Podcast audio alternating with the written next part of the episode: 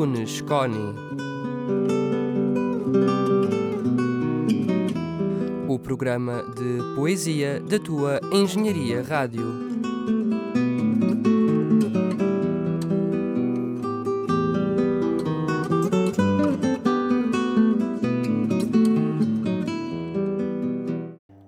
Saudações poéticas, caros e caras ouvintes da Engenharia Rádio. No episódio de hoje vamos receber uma convidada muito especial. Maria Borges é uma jovem de 19 anos, natural de Lisboa. Apesar do seu amor aos livros e à poesia, no secundário optou pela área de ciências e tecnologias tinha como objetivo seguir os seus estudos superiores na área de biologia, que percepcionava como uma área onde poderia ter um contributo útil para a sociedade. Mesmo assim, continuou a ler e a investir na escrita até que surgiu a oportunidade de participar na primeira edição do concurso de escrita e eloquência Voz, o Poder da Palavra, organizado pela Câmara Municipal de Oeiras. Com muita felicidade e alguma surpresa, ganhou o segundo prémio, algo que a fez realizar que os seus versos não eram apenas um mero escape, mas algo apreciado e, assim, uma forma de tocar o outro. Desta forma, o seu percurso sofreu um desvio, estando agora a frequentar o segundo ano de licenciatura de Línguas, Literatura e Culturas na Faculdade de Letras da Universidade de Lisboa. Este ano, não só criou a sua página de poesia Coisas Ínfimas no Instagram e TikTok, mas também venceu a terceira edição do Voz, o Poder da Palavra. Olá Maria, muito obrigado por teres aceitado o meu convite. É um gosto receber-te aqui para conversarmos sobre a tua poesia. Seja bem-vinda ao Um Poema de Tunesconi. Olá a todos, é um prazer estar aqui com a malta do Porto. Começo então por colocar a primeira questão. Quando é que começaste a escrever poesia? Então, a, a memória mais antiga que eu tenho de escrever poesia é para aí aos 7 ou 8 anos, porque eu tinha um caderno da Barbie em que eu escrevia umas coisas que eram umas autênticas tretas, mas eu gostava imenso de escrever coisas a rimar e versos. E depois, acho que foi com 8 anos, o meu pai emprestou-me o livro dele de sonetos da Flor Bela Espanca e eu não percebia nada do que lá estava escrito, mas eu gostava imenso do, do soneto e da estrutura. Então comecei a escrever sonetos também, que eu no outro dia encontrei um que escrevi para o meu pai, no dia do pai, a agradecer o livro, estava bastante engraçado, não era grande coisa, mas eu, eu respeitei a rima e a estrutura e tudo mais. Portanto, foi nessa altura, foi assim aos 7 ou 8 anos, a escrever poesia à série, à série.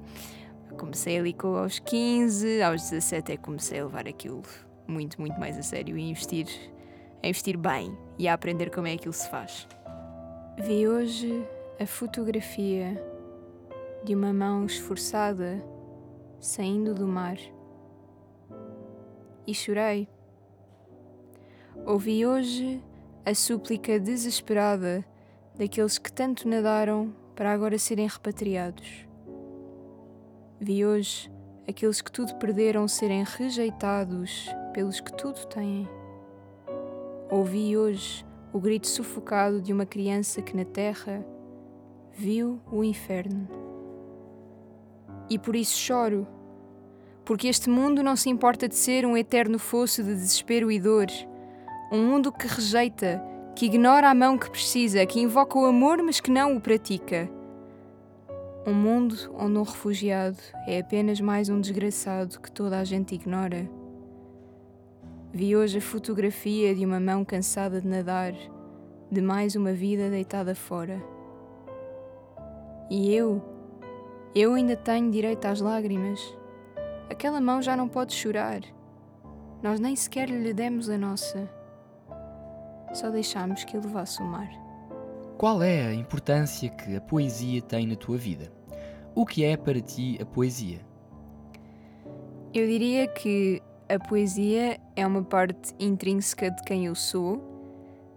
Um, e, aliás, tenho, tenho uma amiga que tem um belíssimo poema que termina com Há dias em que se não escrevo, acabo.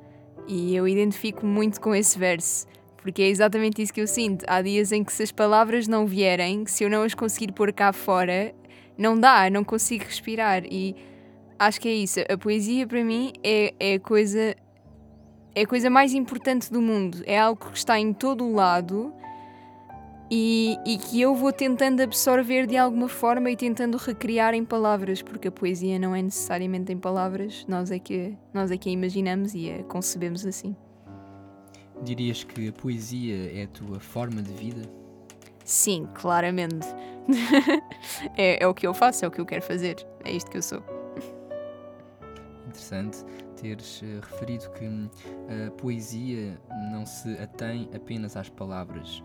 De que modo então é que concebes a poesia na sua essência?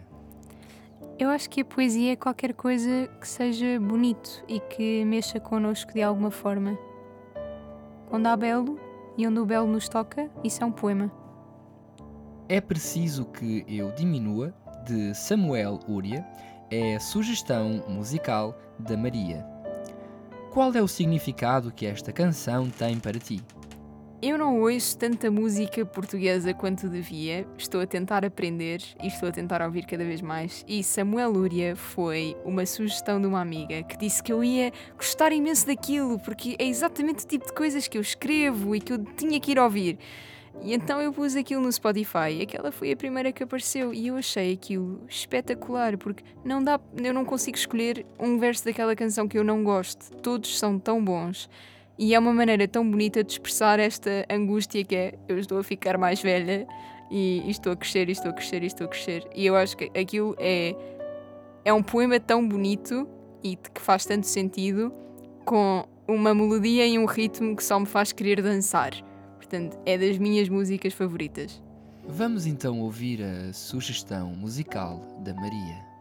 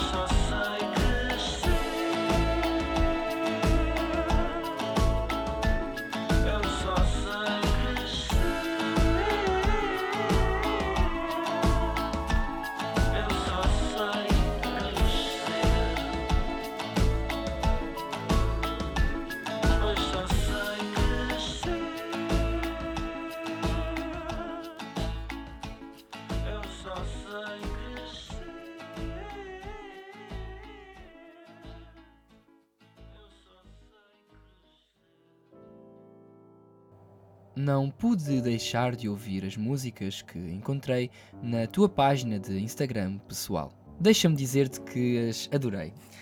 Queres falar-nos sobre elas e sobre essa fase da tua vida? Onde é que música e poesia se cruzam? Então, ah, eu comecei a compor músicas com pai 15 anos porque tinha graça escrever letras e, e arranjar-lhes melodias na guitarra. E tenho a dizer que a grande maioria delas não são grande coisa. Há uma ou duas que eu consigo dizer sim, aquilo era bom, mas o resto eu não sei por que raio é que eu achava que aquilo era boa ideia. Não sei, eu meti na cabeça que queria ser cantora profissional. Um, e comecei a escrever músicas por causa disso. Claro que a uma certa altura me apercebi que, apesar de eu gostar de escrever as letras, eu não era nada boa a criar melodias. Eu sabia o suficiente de teoria musical para fazer aquilo, mas eu não era, não era aquilo que eu gostava. O que eu gostava era de escrever as letras. E portanto acabei por abandonar. E depois isso levou-me a escrever só letras e a escrever só poesia. E pronto, e, é, cruzaram-se aí. foi, foi, uma levou à outra. Não somos feitos para ser Cassandra. Diz-se que o homem é naturalmente dotado de curiosidade, do desejo de saber. Mas pergunto-me: se soubéssemos a verdade plena, o que o mundo de facto é e como será um dia, não mataríamos a esperança? Digo isto porque a imaginação, o ato de criar algo já que não conhecemos todos os seus contornos, é o que nos permite sonhar, esperar que o dia de amanhã seja melhor. De que nos serve conhecer o futuro? Compreender a exatidão das coisas é importante, mas será essencial. Nós fomos feitos para ver numa borboleta branca uma carta a chegar. Não para ir à lua, mas para imaginá-la numa carruagem puxada por cavalos brancos e tantos outros mitos. Mas agora, no céu, há cada vez menos mistérios. As estrelas tornaram-se planetas, galáxias, poeiras, com localizações exatas e nós ainda queremos descobrir mais e mais e mais. E pergunto-me: onde é que o sonho acaba? Se a verdade crua estiver ao alcance da nossa sede, até quando o sonho será relevante? O mundo não é belo. É o nosso otimismo, é esta nossa estranha sensibilidade criativa que descobre a beleza no cotidiano. Mas hoje preferimos dissecar e elencar os constituintes da orquídea, preferimos certezas, pragmatismos e utilidade ao belo, à arte, que vai perdendo o sentido. Os jovens estão deprimidos com esse futuro certo. O mundo deixou de ser nosso porque os adultos, com a sua mania da profecia científica, ousaram conhecê-lo. Estou muito grata pelos antibióticos, mas em tempos a verdade era descoberta na criatividade, nos sonhos, na beleza, na alquimia, na poesia. Mas, mas, mas por enquanto ainda há esperança. Em dias belos, em dias bons. Por enquanto, as profecias ainda são só profecias. Por enquanto, as profecias ainda são nossas fantasias. Por enquanto, ainda há mais poetas que cientistas. Por enquanto, ainda não sei tudo. Por enquanto, ainda posso sonhar e viver imperfeitamente insatisfeita. Por enquanto, uma borboleta branca ainda é uma carta a chegar. Quais são as tuas influências na escrita e também na declamação? Então, hum, eu sou uma daquelas pessoas que, é um, que faz uma grande apologia às influências e a sermos esponjas, especialmente quando são- somos ah, autores jovens. É absorver o máximo possível, porque a- a- o que nós, a qualquer que seja o artista, o que quer que, o, qualquer que seja a obra de arte, está inserida num contexto e, portanto, temos, temos que ver esse contexto primeiro e, a partir desse contexto, percebermos o que é que queremos fazer, quer seja continuar, quer seja desviar-nos completamente daquilo. Eu diria que neste momento há tanta coisa que me influencia, porque eu estou a tentar ler o máximo de poetas e de autores, que eu quero, é- quero, quero coisas novas. Neste momento, a minha maior influência é provavelmente Rui Belo, porque eu gosto imenso dos temas e gosto muito da maneira como ele explora aquilo, e do ritmo e da, maneira como aqueles poemas são lidos para serem. são escritos para serem lidos com ritmo. Eu gosto muito disso. Em termos de declamação, por um lado, Rui Belo, se bem que eu nunca ouvi Rui Belo a declamar nada, nem sei se está disponível em algum lado. Um, e acho, acho que, em termos de declamação, são as pessoas que eu ouço a declamar e que e eu gostei daquilo, então tiro pedaços. Acho que, por exemplo, não sei, eh, em termos de influências de eu vi aquilo, gostei, mas senti que não era aquilo muito a minha coisa e, portanto, vou-me desviar, diria que é, por exemplo, a poesia do poeta da cidade, porque acho a maneira como ele declama espetacular, gosto muito da, da forma como ele faz aquilo, mas eu não me identifico e, portanto, decidi, não, vamos fazer uma coisa diferente, não vamos declamar daquela forma. Mas, não sei, eu gosto de declamar as coisas com ritmo e com cadência. Acho que isso vem um bocadinho da poesia de Rui Belo e da poesia de Manela Alegre, que se leem as duas dessa forma e, portanto, eu tento declamar dessa forma também. Gosto mais. Fala-nos das tuas sugestões de leitura.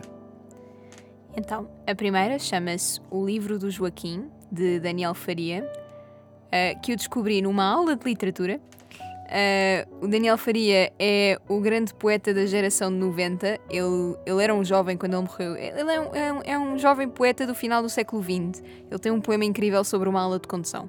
Eh, portanto, é poesia muito próxima de nós, mas é uma poesia belíssima eh, porque é uma poesia à luz de uma relação não é de, de um, de um tu que não está, que está ausente e de quem ele tem saudades e que ele quer ver um dia e vai escrevendo sobre isso. E tem poemas belíssimos sobre mitologia, tem imensa coisa. E o livro do Joaquim é um livro muito pequenino, que são uns, uns, poeta, uns poemas que ele tinha escritos ah, num caderninho muito pequenino e aquilo foi encontrado. Não, eu acho. Não, ele publicou o, o livro em vida e depois encontrou-se o caderno mais tarde e era um caderninho onde ele escolheu os, os poemas. Um, e é um livro muito pequeno, mas os poemas são belíssimos. O outro livro é a antologia completa de poesia do Rui Belo, que é um calhamaço, mas que é das coisas mais importantes para mim neste momento. Porquê? Porque é o poeta que influencia mais o que eu escrevo. E em que medida é que é especial a poesia dele? Em que medida é que ele te influencia? a, a es- a escolha das palavras e a forma como ele organiza as frases e a cadência toda, não é? É, é estranhíssimo ler um poema e conseguir fazê-lo com cadência. Não ser, não ser alguém a dizê-lo e eu a ver que aquilo tem ritmo, mas estar a ler aquilo e reconhecer naquilo ritmo. Porque ele tinha imensa, imenso cuidado com isso. Ele, ele queria, ele, ele pedia ao. Agora me lembro o nome dele. Lind, Lind, Lindley Sintra? Acho que é este o nome. Uh, que era um professor lá na Faculdade de Letras, que era amigo dele, e ele pedia-lhe para, para, escrever, para ler os, os poemas dele em voz alta, porque ele precisava que outras pessoas lessem aquilo em voz alta para ver se o ritmo estava correto, estava, se fazia sentido e se qualquer pessoa conseguia identificar. Exatamente porque a poesia dele é uma poesia para ser lida em voz alta. E eu gosto imenso disso e acho aqueles poemas absolutamente fantásticos. Quais são as tuas coisas ínfimas, nome que deste à página de Instagram onde partilhas os teus poemas? Uh, Coisas ínfimas veio de um verso de um poema meu que é Eu gosto demasiado de coisas ínfimas para não gostar de mim. Foi um poema que eu escrevi sobre o meu autismo e sobre como eu gosto imenso de pormenores e de coisas pequeninas Ah, e destas coisas insignificantes que ninguém quer saber, mas que para mim são belíssimas. E portanto, a minha poesia, eu sinto que é muito uma poesia de detalhes e de coisas pequeninas e de explorar ao máximo coisas que para mim me interessam imenso e me fascinam completamente, mas para as outras pessoas passam ao lado. E portanto, pronto, eu gosto muito desse verso porque de facto foi uma coisa belíssima que eu não sei muito bem como é que saiu da minha cabeça, mas saiu. E, e gostei tanto que decidi que a página de poesia ia ter esse nome porque aquilo, aquilo descreve muito bem a minha poesia. Coisas ínfimas. Queres contar-nos como é que nasceu a tua página de poesia, quer no Instagram, quer no TikTok? Como é que vês as redes sociais enquanto forma de partilha e de dar a conhecer poesia e os novos poetas? Então, a criação de uma página inicialmente era só no Instagram, porque eu sou um bocadinho do contra e como toda a gente está no TikTok, eu decidi que não ia para o TikTok. Ah, e criei no Instagram por uma razão muito simples. Eu apercebi-me que ah, as pessoas que têm obra publicada em Portugal neste momento são pessoas que antes já eram minimamente conhecidas e, portanto, as editoras deram-lhes essa oportunidade. Então, eu, muito contra aquilo que sou, que é uma pessoa muito tímida que não gosta de aparecer, decidi, ok, então vamos aparecer, vamos, vamos mostrar-lhes que eu existo e eventualmente pode ser que eles reparem. Ahm, começou no Instagram, porque era a rede social que eu conhecia melhor. Depois eu apercebi-me que eh, no TikTok aquilo é muito mais rápido e chega a muito mais gente, então lá criei TikTok. A ideia das redes sociais para partilhar poesia é muito simples. Eu vejo as redes sociais da mesma forma que alguém vai a um museu ver pinturas neste momento. É uma plataforma onde eu exponho o meu trabalho e permite que o público veja esse trabalho. Não, não sei. Se, há algum mal disso, eu, eu acho que não. Eu acho que as redes sociais são isso. São uma ferramenta para, para publicar trabalho e para chegar ao meu público que, que não me conhece por, porque, pronto, eu não estou em palcos. eh, sei lá, não, não estou no cinema. Sou uma poeta, portanto, para declamar e para chegar ao maior número possível de pessoas, pelas redes sociais é a melhor forma mesmo.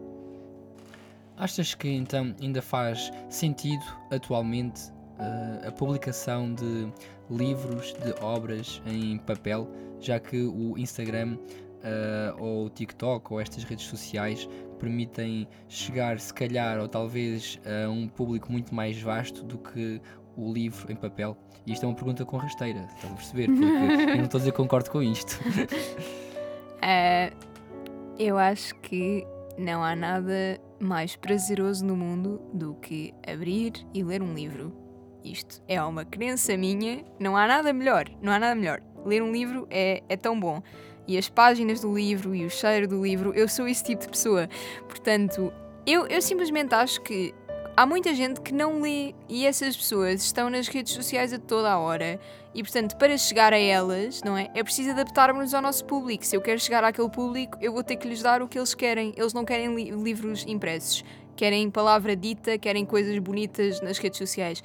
Então eu faço isso. Também há um público que quer livro impresso. E portanto, claro que as duas têm que existir ao mesmo tempo porque são para pessoas diferentes, eu diria. O livro impresso atualmente, e esta é a impressão que eu tenho, é visto como uma espécie de ah, patamar superior, não? Ah, não, não, não é assim que vês, porque eu acho que há muito essa ideia de que, ah, ou seja, é uma forma de filtrar aquelas pessoas. Eu não tenho outras palavras agora, mas é uma, é uma forma de, de filtrar e de, de, de hierarquizar os escritores em termos de qualidade, ou seja, aquela pessoa que eh, consegue publicar o livro é, é a pessoa que já está, digamos, acima dos outros escritores que estão só ali nas redes sociais, porque, eh, digamos, eh, todas as pessoas podem publicar os seus poemas nas redes sociais, mas não são todas as pessoas que conseguem chegar a esse feito de publicar um livro. E portanto é assim uma forma de separar as águas. Seria se o critério de publicar um livro fosse só se publica o que é bom. Hoje em dia só se publica o que é popular, que é completamente distinto.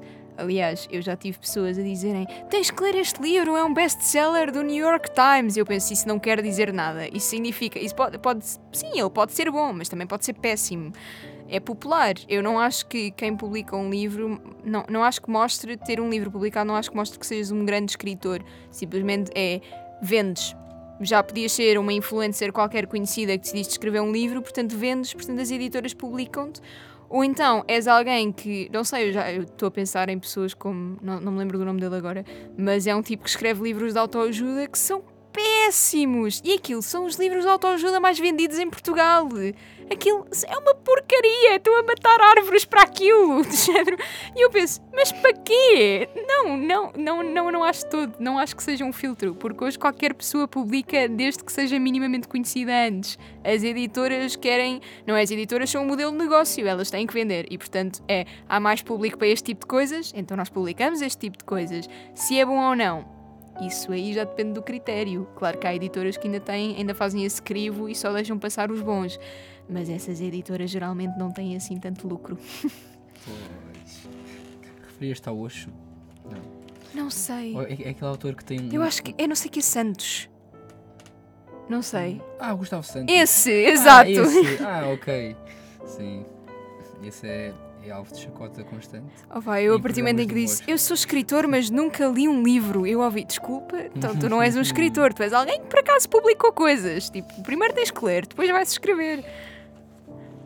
A, a- a Maria é do clube da Joana Marques, da Renascença. Algo sim, algo parecido. Eh, isto acabou de ser extremamente desagradável para o Gustavo Santos. Referências da eh, pop culture e tal. Exato. Ou sim. Parque Mayer, de António Pedro Vasconcelos, foi o filme escolhido pela Maria.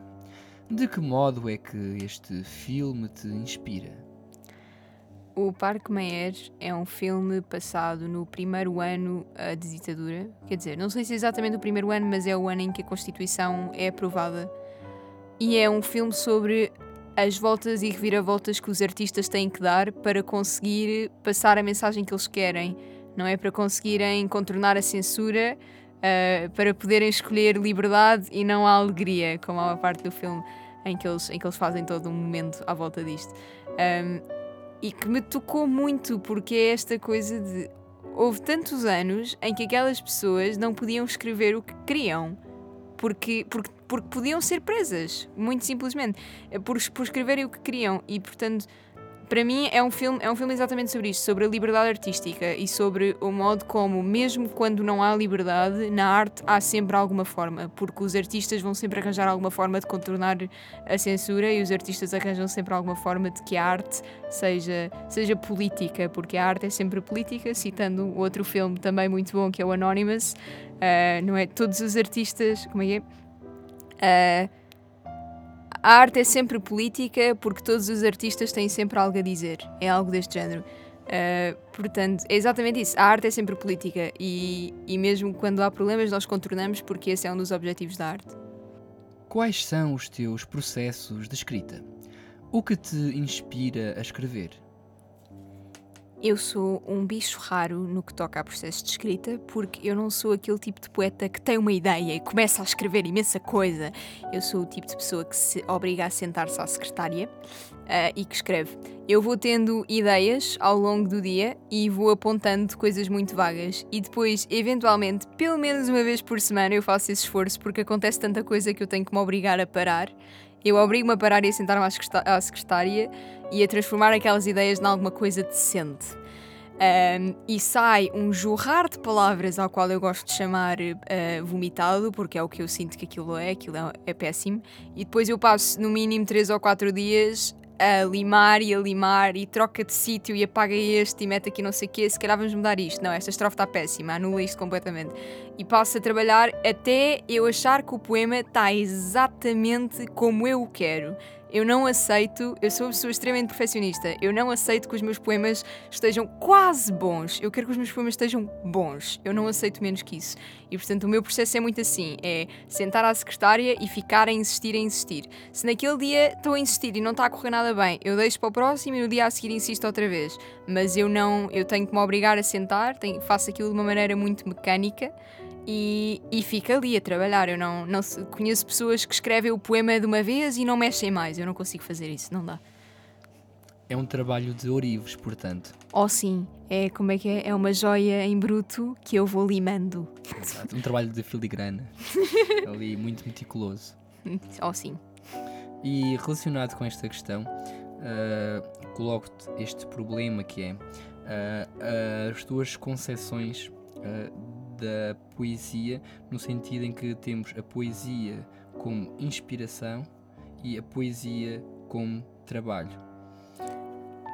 Então, há um poeta do Renascimento que eu não sei porque não é nada conhecido, mas que é simplesmente fabuloso, que é António Ferreira.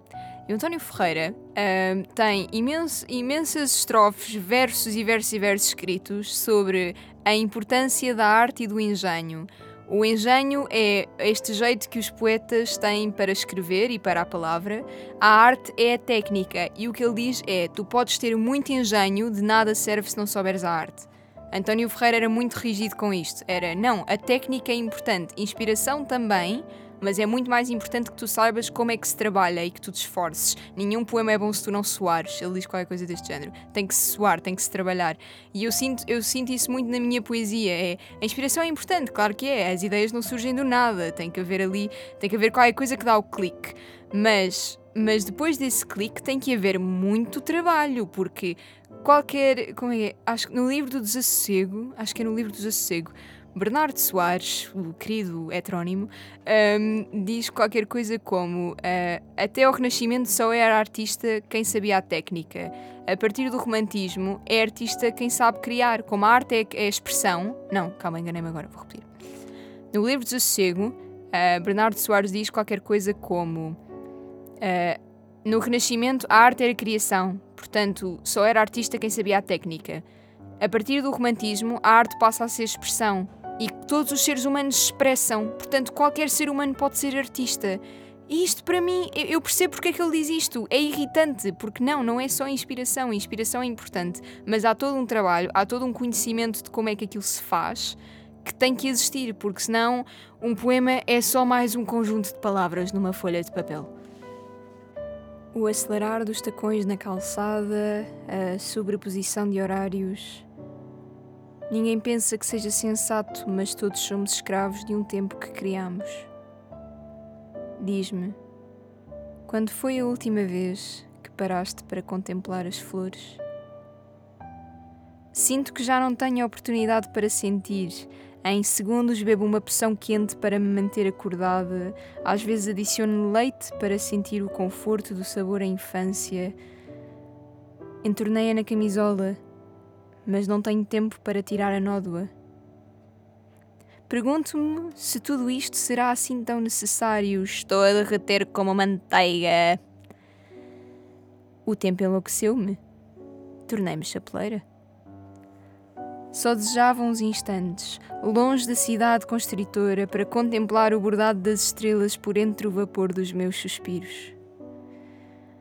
Os tacões correm no seu ritmo intermitente. A eles se juntam vozes, buzinas, luzes, ansiedades e planos, o chiar e as guinadas de um comboio sujo. Quando foi a última vez que dancei em frente ao espelho? Foste a grande vencedora da edição deste ano do concurso Voz, o Poder da Palavra. E deixa-me, antes de mais, parabenizar-te por esse grandioso feito. Queres contar-nos como foi esta experiência?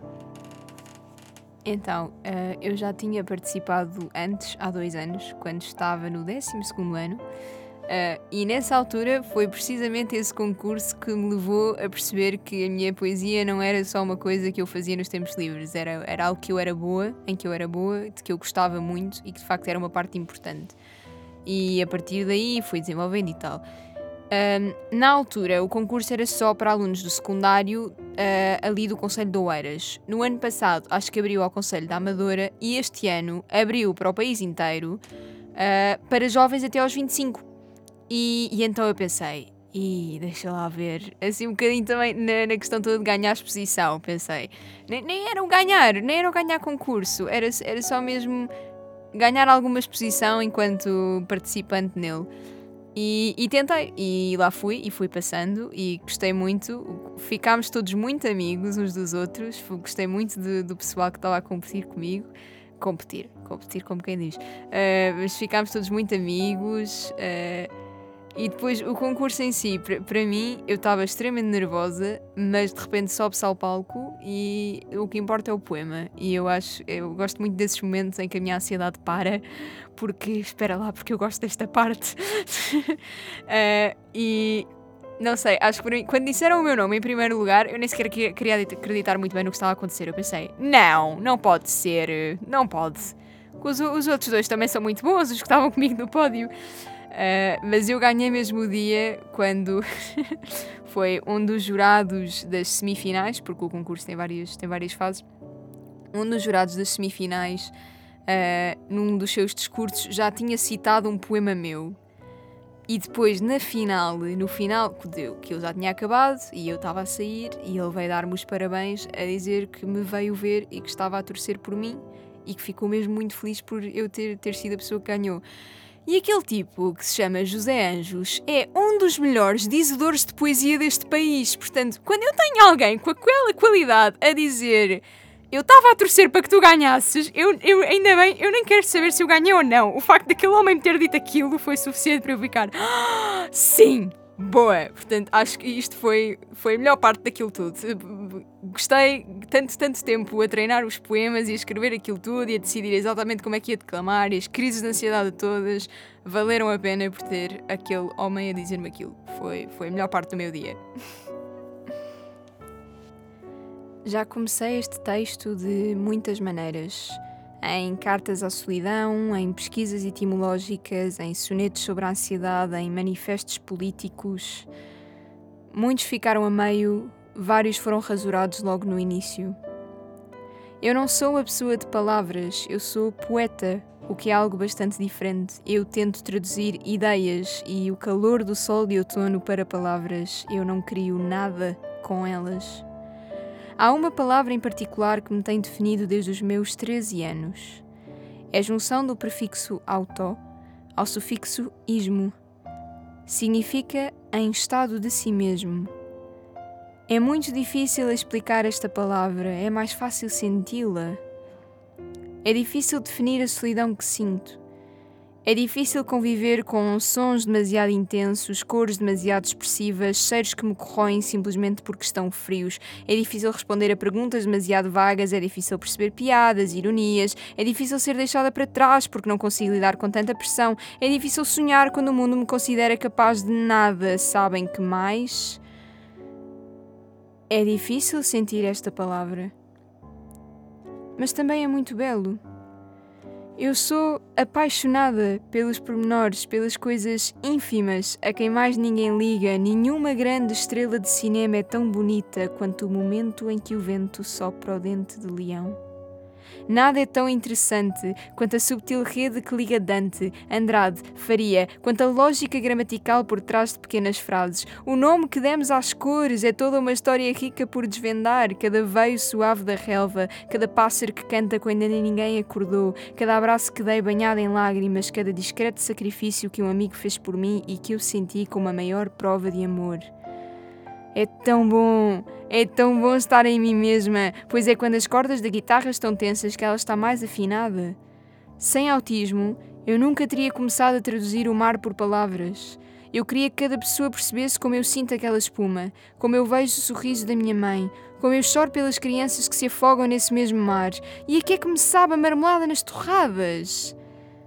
Esta palavra é muito intensa, cansativa. Mas sem ela, eu não sei se respirava da mesma forma. Eu não leria tanto, eu não escreveria tanto, de certeza que não sonharia tanto.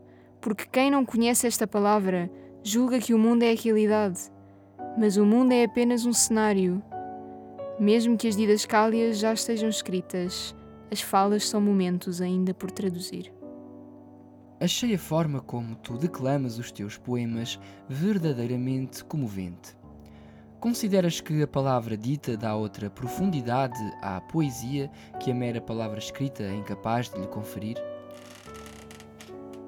Ah, explicando isto da perspectiva histórica, ah, todas as civilizações do mundo têm poesia, mas nem todas as civilizações, aliás, só as mais desenvolvidas, é que têm prosa. Isto deve-se a um facto muito simples: é que todas as nem todas as civilizações do mundo escrevem, têm, têm, pronto, têm um sistema de escrita. A poesia foi desde os seus primórdios uma coisa oral. Era uma coisa que era suposto ter cadência, era algo que era suposto ser partilhado. E portanto, obviamente, não é? Nós escrevemos a poesia no papel e publicamos-la no papel porquê? Porque durante muito tempo e ainda hoje, não é? Não, não dava para o poeta dizer a toda a gente a toda a hora. Se querias ler um poema, se querias ouvir um poema, se calhar era melhor teres a versão escrita e assim podias lê-lo em voz alta tu, qualquer momento que quisesses. Mas a verdade é que a poesia é muito oral, é, essa dimensão dela é essencial, é, faz, faz parte dela desde, desde os primórdios da sua existência. Aliás, eu tenho um amigo que é. Eu sempre que acabo de escrever um poema, mando-lhe, porque ele é um crítico. ah, como dizer assim? Não quero dizer cruel, mas assim. le- Leva tudo muito a sério e diz-me exatamente aquilo que ele acha. E, e ele. Eu mandava-lhe os poemas escritos ele dizia-me: Podes só mandar gravados agora, por favor. porque ele, ele quer ouvir isso, porque de facto há toda uma dimensão, há todo um sentimento que é transportado para as palavras quando somos nós a dizê-las do que quando são só escritas, até porque o poeta pensou naquelas palavras de uma forma. E quando é outra pessoa a lê-la, não é necessariamente essa forma, que é bonito, traz diversidade ao poema, mas ao mesmo tempo não, não é a intensidade exata, a forma como o poeta pensou aquilo. Porque quando nós estamos a escrever, também estamos. Eu, pelo menos, estou a declamar na minha própria cabeça aqueles versos e estou a escrevê-los pensando como é que eu vou dizer isto. Portanto, para mim, esta dim- dimensão oral da poesia é, é, é essencial. Não há poesia sem oralidade na minha cabeça. É simples. Uma pergunta para te provocar. Rap Ui, é poesia? Ou é algo mais? Ou algo menos? Rap é palavra dita. Se é poesia, eu acho que depende das letras. Já ouvi rap que poderia ser considerado poesia, já ouvi rap que eu não vou considerar aquilo poesia. Eu acho que são, são dois domínios da oralidade e da palavra dita. Se são a mesma coisa, não tenho a certeza, porque acho que não têm o mesmo objetivo. Um dos aspectos que mais gostei na forma como declamas eh, é algo que poderia ser caracterizado como uma espécie de teatralidade na forma como dizes as palavras. Tu tiveste aulas de teatro no teu percurso poético ou algo desse género? É assim, das duas vezes em que participei no concurso, eu tive direito a workshops. E alguns deles eram de teatro, de encenação cênica, de projeção da voz e como é que podemos dizer isto de várias maneiras. E eu transporto isso um bocadinho para a forma como declamo também. Eu não quero simplesmente. Para declamar não é de uma forma monótona, é com emoção, é com intensidade. E é. Se aquela palavra quer dizer isto, então ela quer dizer isto em todas as suas dimensões, e portanto eu vou declamá-la dessa maneira. Nunca tinha pensado na palavra teatral, mas assumo-a, pode ser. Ahm, apesar de eu não ser uma pessoa que faça isso, porque eu não sou uma pessoa. Não sei, não sinto que sou, não seja, não sinto que sou uma pessoa expressiva. Eu sinto que sou uma pessoa muito calada e muito fechada. Portanto, eu faço isto porque os poemas precisam que eu que eu faça e eu sirvo para servi-los, quase. Portanto, se o poema chama por teatralidade, eu vou declamar aquilo com teatralidade. Portanto, façamos o que o Puma pede. Exato, exato, exatamente.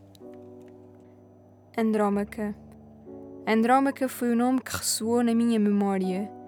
Andrómaca, que é na verdade Penélope, o seu país ataca, não se defende, mas é Andrómaca quem se despede, por isso foi de Andrómaca que me lembrei. Andrómaca que conhece agora a dor sangrante do adeus, do marido que se vai embora, que já não é marido, é soldado. É soldado e já não é teu. Volta em segurança, rapazes, porque lhe mentes. Porque lhe mentes, se tu o sabes.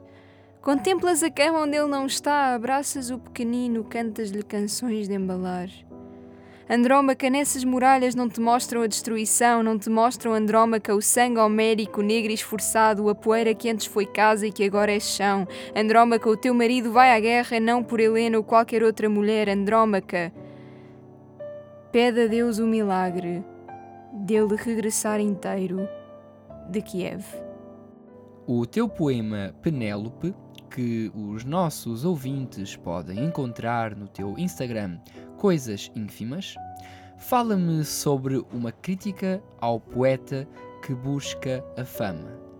O que achas desta interpretação?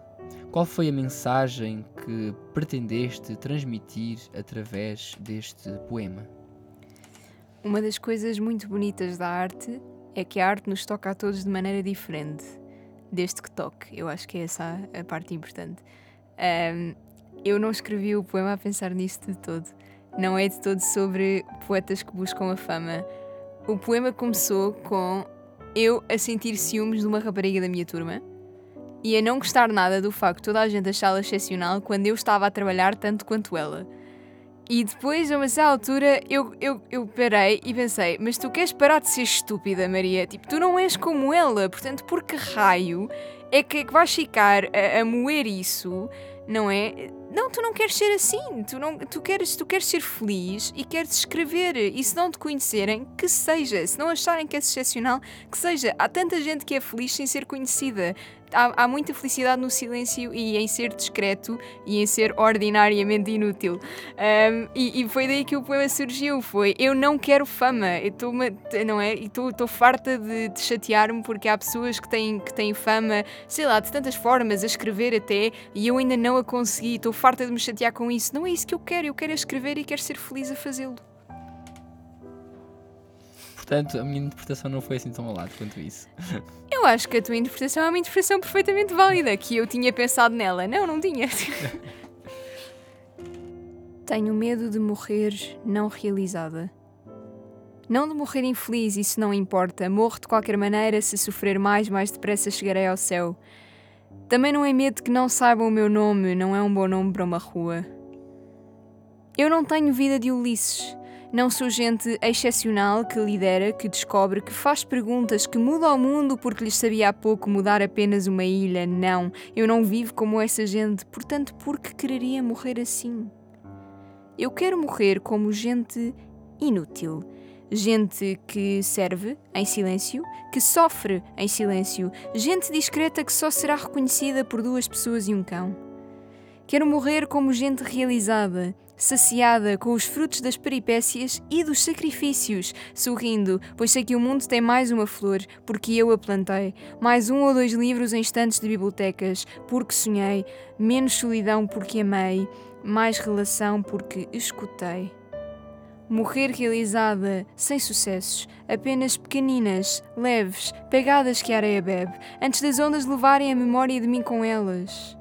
Quero morrer como uma Penélope, que faz o bem sem que ninguém a veja, que tece a beleza sem terminá-la, que é leal, que no silêncio é menos ela para ser mais para o outro, que foi ordinariamente inútil, pois não fez mais que amar, que só não é anónima porque foi amada. Quero morrer como uma Penélope, reconhecida por duas pessoas e um cão, plenamente realizada. As figuras clássicas são personagens recorrentes nos teus poemas. Queres nos explicar o porquê? Então, hum, algo que nós nos esquecemos com alguma frequência é que a cultura europeia e ocidental tem duas grandes bases. Uma é a cultura judaico-cristã e a outra é a cultura clássica. Não há literatura sem cultura clássica. Eu gosto imenso de cultura clássica. É uma das minhas grandes paixões, é a mitologia grega, romana, dos países ali à volta. Gosto muito daquilo. Países, não, civilizações. Hum, eu comecei a escrever com algumas figuras por uma razão muito simples. Foi por experiência. Foi que decidi experimentar. Decidi experimentar, ver como é que corria. Há imensos poetas que fazem aquilo, apeteceu-me experimentar também. E daí surgiu o Penélope, que é um dos meus poemas favoritos. E depois também surgiu a ideia que eu já andava ali a matutar há algum tempo, eh, que estou neste momento a trabalhar nela, que com sorte algum dia consigo publicar aquele livro, que é a reescrita de uma obra clássica de mitologia, em que eu estou a reescrever o que está lá está, mas com os meus poemas da minha forma. Um, e é, alguns deles, não sei, por exemplo, o Andrómaca. O que eu estou a fazer com eles é muito simples: é, é pegar naquelas figuras e de alguma maneira encontrar um ponto em que elas me tocam e tentar escrever sobre isso, é explorar uma nova perspectiva daquelas histórias. O Andrómaca foi uma associação que eu fiz entre o vídeo que me chocou bastante, que foi o momento em que as mulheres russas se despediram dos maridos porque, pronto, o excelentíssimo presidente Putin eh, precisava de mais soldados, já não havia mais soldados, portanto vamos destacar civis. E eram aquelas esposas a despedirem-se dos homens que, que elas amam. E aquilo fez-me imediatamente lembrar-me de um momento belíssimo da Ilíada em que de repente a guerra de Troia para porque Andrómaca tem que se despedir de Heitor. E aquilo é belíssimo. E vem daí o poema. Também, por exemplo, a Dido, eu não escrevo poemas de amor, eu, eu, eu não gosto nada. Ahm, eu só escrevo poemas de amor se estiver apaixonada por alguém. Como geralmente isso não acontece, eu não escrevo poesia de amor. Ahm, e a Dido fui eu a pensar: eu quero imenso escrever sobre esta personagem. Mas eu não quero escrever a Dido trágica. Toda a gente escreve sobre a Dido trágica e a Dido, o Enéas abandona e ela suicida-se. Eu vi tipo, então porquê é que não escrevemos sobre a Dido completamente enamorada? E, e escrevi sobre isso, uh, só que apercebi-me que Dido, completamente enamorada, é uma figura extremamente apaixonada, mas de uma forma intensa, aquilo é muito intenso. E eu não estava a conseguir encontrar palavras. E, por exemplo, o Dido é uma pseudocolagem, porque eu fui buscar versos à Eneida, fui buscar versos a um livro da Bíblia que é o Cântico dos Cânticos, que é um poema de amor, fui buscar versos um bocadinho a todo lado. Porque eu gosto de fazer isto, gosto de fazer uh, corte e costura. E gosto de fazer corte e costura com clássicos. E gosto de usar histórias que já, que já existem e aplicá-las na minha poesia e, e encontrar pontos comuns e outras perspectivas. É uma coisa que me dá imenso prazer fazer e é um exercício extremamente interessante. Isso permite-me introduzir a última questão que tinha para te colocar e que se relaciona precisamente com os teus projetos futuros. Para quando então um livro de poesia? Então, de momento estou a trabalhar nesse tal que de momento tem o, o tema, tem o título uh, Heroides, ponto de interrogação, uh, que é uma reescrita das Heroides, de Ovídio. Uh, para quando? Não sei, ainda está a meio. Eu duvido que quando tiver terminado já tenha, sei lá, seguidores suficientes, alguns para alguma editora querer pegar em mim, mas eu vou tentar. Mas ainda está a meio, tenho para aí, sei lá, 10 poemas escritos para aquilo e eu não quero só 10, quero, quero no mínimo uns 20 e qualquer coisa. Portanto, estou a trabalhar nisso, estou a trabalhar nisso. E para além do livro, uh, tens mais alguns projetos em que vais participar e queiras partilhar connosco? Então, estou a construir uma. Como dizer isto? Uh, eu sou católica. Se calhar há que dar, há que dar esse, esse contexto. Eu acho que dá para perceber a minha poesia que fala sobre Deus de vez em quando. Um, Estou a planear uma coisa, pronto, agora por causa das Jornadas Mundiais da Juventude, há que fazer angariações de fundos. Uh, e, e, eu sugeri-lhes, assim, sugeri aos jovens da minha paróquia uma noite de declamação de poesia que fala sobre fé. E neste momento estou a tentar construí-la e quando tiver, tiver esse, pronto, esse projeto acabado, uh, lá, vou eu, lá vou eu mostrar-lhes a ver se eles de facto concordam com a ideia. Estou a trabalhar nisso. Acho que são sim os dois únicos, de momento. Eu vou escrevendo umas coisas e vou vendo o que é que aquilo dá. E depois há, claro, mas isso é, um projeto constante que eu neste momento já estou a, tra a, tratar disso, que é o ativismo para a consciencialização do espectro do autismo, que eu gosto muito de escrever sobre isso porque gosto de explicar às pessoas como é que a minha cabeça funciona. Eu escrevi um romance sobre como é que a minha cabeça funciona, portanto. Oh, sim! uh, e já agora que, como falaste durante a nossa conversa, que na medida em que a palavra dita é tão importante para ti, nunca pensaste em gravar um CD? Com declamações de poesia? Já pensei nisso, uh, talvez um projeto futuro. De momento eu queria mesmo publicar. é tipo, é o objetivo neste momento, estou a apontar para ali. Ok, primeiro publicar o Primeiro livro, publicar, depois, depois talvez resto, um álbum. Caros e caras ouvintes da Engenharia Rádio, espero que tenham gostado deste episódio especial na companhia da Poesia da Maria. Foi um gosto receber-te. Mais uma vez, muito obrigado por teres aceitado o meu convite. E despedimos-nos com um último poema da Maria que vamos ler em conjunto. Muito obrigada por me terem tido cá, gostei muito da experiência. e pronto, espero que tenham gostado e vemo-nos um dia. Até breve. Dido Pseudocolagem épico-bíblica Beija-me com beijos da tua boca Há uma chama que continuamente devora o meu coração até à medula. Implacável como o abismo, é esta a minha paixão. Suspensa dos teus lábios, quando a tua voz me bate à porta, tens-me louca. Essa tua boca é só doçura, todo tu és delicioso, todo tu, todo tu, todo. Ama-me como nenhum poeta ousou amar a palavra. Torna-me musa, torna-me casa. E no fim, abram-se todas as tuas janelas para que minha alma possa partir.